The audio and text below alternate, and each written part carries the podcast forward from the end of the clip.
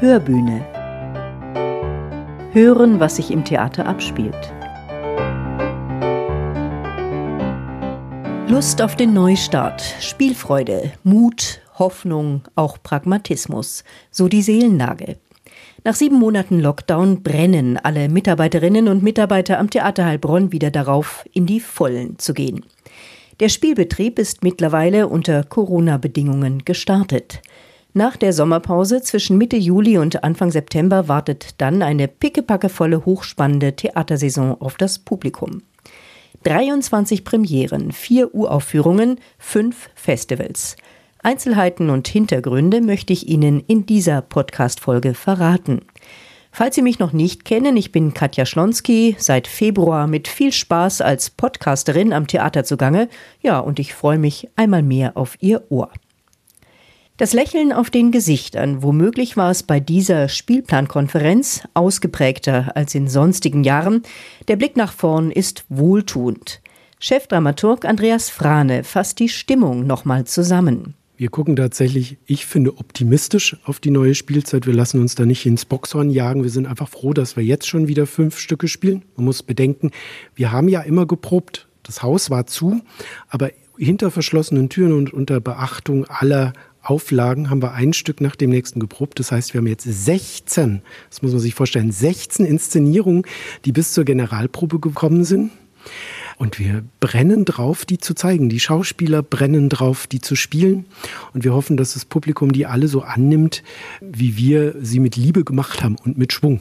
Weil das hat uns bei der Stange gehalten, tatsächlich, dass wir nicht komplett ausgesetzt haben wie andere Häuser, sondern einfach immer weiter geprobt haben. Endlich darf das Theater Heilbronn wieder Menschen zusammenbringen und das Zentrum eines gesellschaftlichen Diskurses sein. Dem trägt auch das Spielzeitmotto Widersprechen Rechnung, so Intendant Axel Vornahm. Widersprechen allerdings mit einem in Klammer gesetzten I.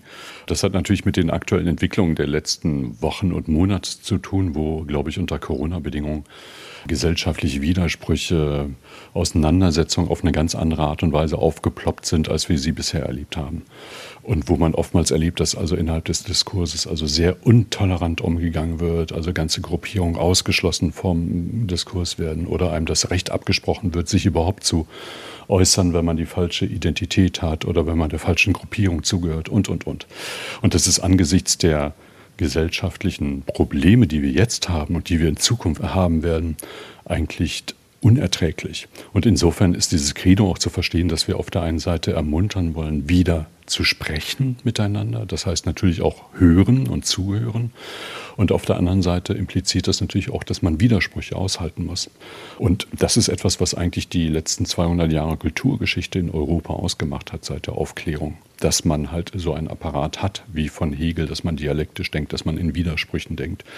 Und das sollte man sich ab und zu mal in Erinnerung rufen und nicht sich nur in selbstreferenziellen Blasen bewegen, wie man es jetzt leider immer stärker erlebt. Das Theater als ein Ort der bewussten Grenzüberschreitung. Hier darf und muss spekuliert werden. Undenkbares darf ohne moralische Zensur gedacht werden, Lösungen gesucht und verworfen werden. Ja, es darf auch geirrt werden.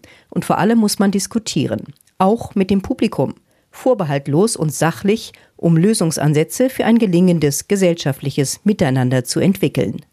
Also wenn wir uns als Theater als einen Ort verstehen, in dem man gesellschaftliche Probleme diskutiert, durchspielt, wo man Dinge auch in Frage stellt, auch sehr drastisch in Frage stellen kann, dann ist das natürlich ein Spielplan, der sich dem zugeordnet hat und untergeordnet hat. Und mit solchen Stücken wie Hawaii oder äh, Vor Sonnenaufgang von Palmitzhofer, um nur die beiden zu nennen, machen wir natürlich genau das, dass wir aus unterschiedlichsten Perspektiven diese Gesellschaft beleuchten. Also Heilbronn wird man wahrscheinlich in dem Stück Hawaii ganz anders erleben, als man es gegenwärtig äh, sozusagen oberflächlich erlebt, weil es einfach aus einer Perspektive eines jungen äh, Mannes geschrieben wird, der eine Zuwanderungsgeschichte hat, der in Hawaii aufgewachsen ist und der die Stadt auch anders erlebt hat und seinen Platz sucht in dieser Stadt. Und das finde ich ist wichtig, wenn wir das als Theater machen können. Und damit sind wir schon mittendrin im neuen Spielplan. Hawaii, der Heilbronn-Roman von Shihan Achar, wird für die Bühne umgesetzt als Auftaktpremiere im September. Acar, Jahrgang 86 mit türkischen Wurzeln, schreibt über den Ex-Fußballstar Kemal Aslan aus diesem leicht runtergekommenen Heilbronner Stadtbezirk genannt Hawaii, in dem so viele Türken wohnen. Ein Buch über die Heimatlosen, Nachtgestalten und Romantiker, die im Dazwischenleben. So steht's im Klappentext. Für die Bühne dramatisiert von Regisseur Nurkan Erpulat und Chefdramaturg Andreas Frane. Was man auch schon jetzt erzählen kann, ist, äh, es ist ja ein ganzes Team dabei, nicht nur Nurkan Erpulat, der Hausregisseur jetzt ist am Berliner Maxim Gorki Theater, sondern da kommt eine Bühnenbildnerin mit, die sich sehr inspirieren hat lassen von äh, einem Logo, was sie hier in der Stadt entdeckt hat. Ich verrate jetzt aber nicht welches. Und einem Spitznamen für die Stadt Heilbronn allgemein. Und äh, das wird äh, auf jeden Fall auf einer Drehbühne stattfinden. Also wir drehen die Drehscheibe. Wir haben ein gecrashtes Auto, das spielt ja im Roman eine große Rolle. Und äh, wir haben einen äh, international bekannten Videodesigner, Baradir Hamdemir, der sozusagen Heilbronn über diese Ebene als Projektion, was es im Roman ja auch ist. Also es ist kein, ich würde jetzt nicht sagen, dass der Roman über die ganzen Spielorte hinaus so ist, dass er fotorealistisch jetzt das Heilbronn abbildet. Er spitzt Heilbronn zu, finde ich. Also er zeichnet ein Bild von Heilbronn aus einer ganz bestimmten Perspektive. Und das ist doch das Spannende dran, wie man das jetzt umsetzt. Und uns fasziniert halt, wie wird zum Beispiel die Bierhölle, die ja gegenüber vom Theater ist, wie wird die auf der Bühne ausschauen? Wie wird die Theresienwiese Festzelt auf der Bühne ausschauen. Und natürlich fragen sich alle Leserinnen und Leser des Buches, wird Alexander Gerst als Gaststar auftreten, der ja im Roman glaube ich, nicht mit Namen erwähnt wird, aber es ist ganz klar, wer da gemeint ist in diesem Festzelt.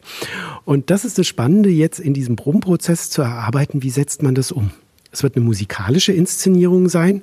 Also ich habe heute schon auf dem Probenplan gesehen, dass da eine Tanzprobe angesetzt ist. Das heißt, bei der türkischen Hochzeit wird auch viel Bewegung auf der Bühne sein am Anfang des Stücks. Tian Atscher hat auch schon Interesse gezeigt, mal bei einer Probe zu kommen. Die Schauspieler sind auch ganz neugierig, ihn zu befragen. Und wir sind einfach gespannt, wie wir jetzt aus diesem Roman ein wirklich lustvolles, sinnliches Bühnenerlebnis machen. Am 24. und 25. September wird es eine Doppelpremiere von Hawaii geben. Das ist auch dem Abosystem unter Corona-Bedingungen geschuldet. Dazu erläutert der Intendant wir behalten alle Abos so, wie sie waren, so wie die auch gestrickt waren, also was die Zusammensetzung anbelangt von musikalischem, von Schauspiel, von Komödien und so. Die Zusammensetzung für die einzelnen Abos bleibt, aber wir reduzieren insgesamt die Anzahl der Vorstellungen innerhalb der Abos. Also wenn man vorher ein Abo hatte mit zehn oder zwölf Vorstellungen, werden das im nächsten Jahr nicht zehn oder zwölf Abo-Vorstellungen sein, die man hat, sondern das werden dann möglicherweise nur noch acht, neun sein oder so. Und bei anderen reduziert sich das auch, weil wir im Moment das gar nicht alles bedienen können durch diese Vielzahl an Vorstellungen, die wir einfach mehr spielen müssen. Dieser Spielplan 2021, der hat sich in Teilen von selbst geschrieben. Das hat mir Axel Vornahm schon vor Wochen gesagt. All die vielen Stücke, die vorgeprobt wurden, müssen schließlich auf die Bühne. Dramaturgin Miriam Meuser, die ab der übernächsten Spielzeit übrigens die Nachfolge von Andreas Frane antritt, er geht dann nach Pforzheim, schätzt die Lage so ein. Wir haben uns sehr viel vorgenommen und das ist natürlich auf eine Art und Weise auch mutig, wenn man nicht so richtig weiß, was passiert denn eigentlich im Herbst und so. Aber wir wollten einfach irgendwie auch ein Zeichen setzen dass wir sagen, wir sind hier und wir haben eine ganze Menge gemacht auch in den letzten, ja, das sind ja jetzt schon fast anderthalb Jahre. Ne? Und äh, wir haben da viel vorbereitet. Wir haben auch eine Verpflichtung gegenüber den Regie-Teams, äh, die wir rangeholt haben. Wir wollen die ja auch gerne haben. Wir wollen das nicht absagen oder in irgendeiner Weise umbauen oder so. Das ließ sich vielleicht bei Born to be Wild machen, aber bei den anderen Sachen ist das eben nicht so möglich. Und ähm, deswegen haben wir gesagt, okay, wir gehen jetzt einfach mit einem Zeichen in die nächste Spielzeit und sagen, wir sind sind hier und wir machen äh, die Sachen, die wir die ganze Zeit schon machen wollten, eben jetzt. Und das Interessante ist ja, dass sich ja immer so eine Grundstruktur durchs Programm eigentlich durchzieht, weshalb sich sozusagen die Stücke auch mit dem Motto, obwohl sie vielleicht ja auch schon mal unter einem anderen gestanden haben, eigentlich sehr, sehr gut vereinbaren ließen. Also sie greifen einfach Themen auf, die im Moment wahnsinnig virulent sind, was den politischen Diskurs angeht, was den gesellschaftlichen Diskurs angeht. Das wird nicht schwächer. Das ist durch die Pandemie, finde ich, eigentlich eher stärker geworden. Ich werde Ihnen in dieser Podcast-Folge nicht jede Produktion der neuen Spielzeit vortragen, denn die können Sie ja auch in der Presse, auf der Homepage des Theaters oder auch im neuen Spielplanbuch nachlesen.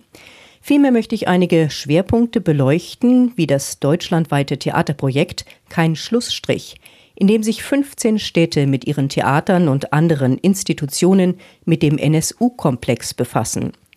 Heilbronn beteiligt sich mit dem Dokumentartheaterstück Verschlusssache – ab dem 22. Oktober als Uraufführung in der Box.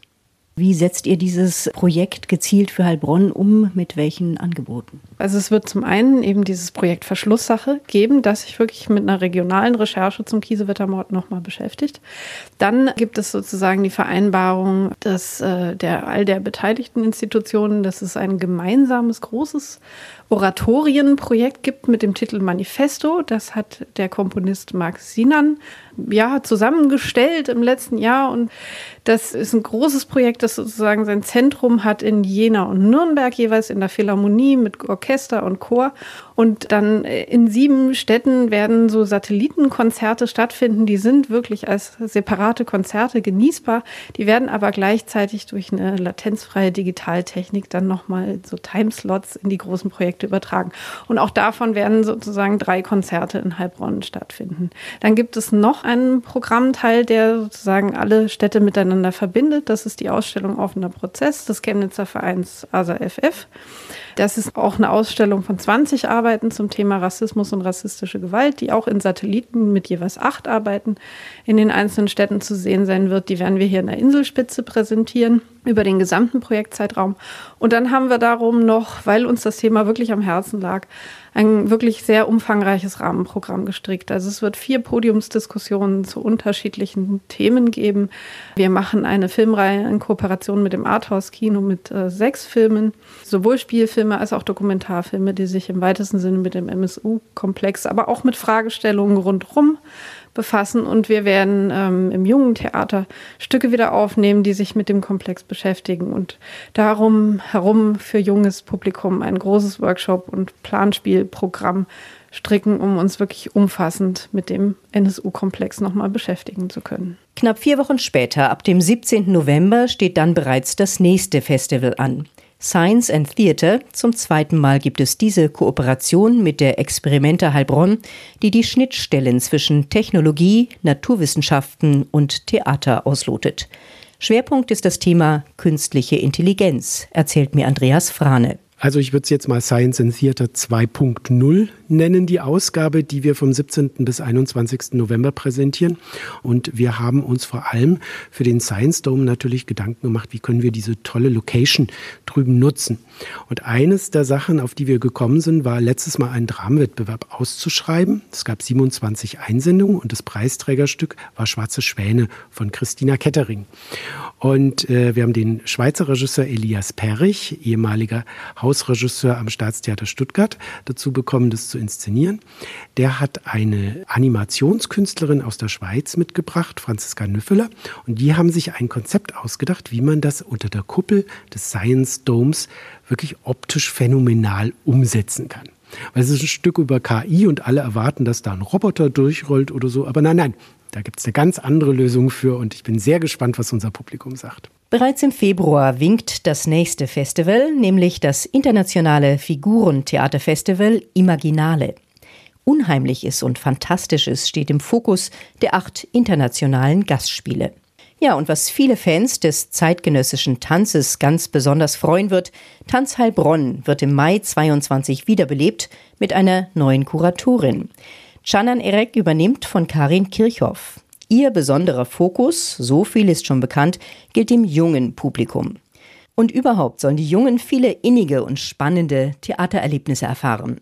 Dafür steht die Theaterpädagogische Abteilung und auch die neue Leiterin des Jungen Theaters, Nicole Buhr. Also wir haben schon immer gemeinsam mit der Theaterpädagogik versucht, ins Gespräch zu kommen mit unseren Schülern. Wir hatten Nachgespräche, wir haben Workshops und ich möchte jetzt gerne noch einen Schritt weitergehen und schon bevor wir überhaupt die Inszenierungen starten, mit den Schülern ins Gespräch kommen, mit Schülern über Themen reden, die gesellschaftlich relevant sind, die für sie interessant sind und diese Gespräche auch dazu nutzen, daraus neue Formate zu entwickeln die Schüler auch mit einbinden in Inszenierungen dadurch, dass sie Geschichten dazu schreiben können, die die Schauspieler im Anschluss auf der Bühne vorlesen. Wir haben ein neues diskursives Format, wo wir mit Schülern ins Gespräch gehen wo wir über ein Thema, was Sie interessiert, was uns alle interessiert, gemeinsam reden gemeinsam diskutieren mit Bezug zu ihrem Unterricht, aber auch zu ihrer Lebenswirklichkeit. Und wir übersetzen das dann in unsere Theatersprache mit theatralen Mitteln.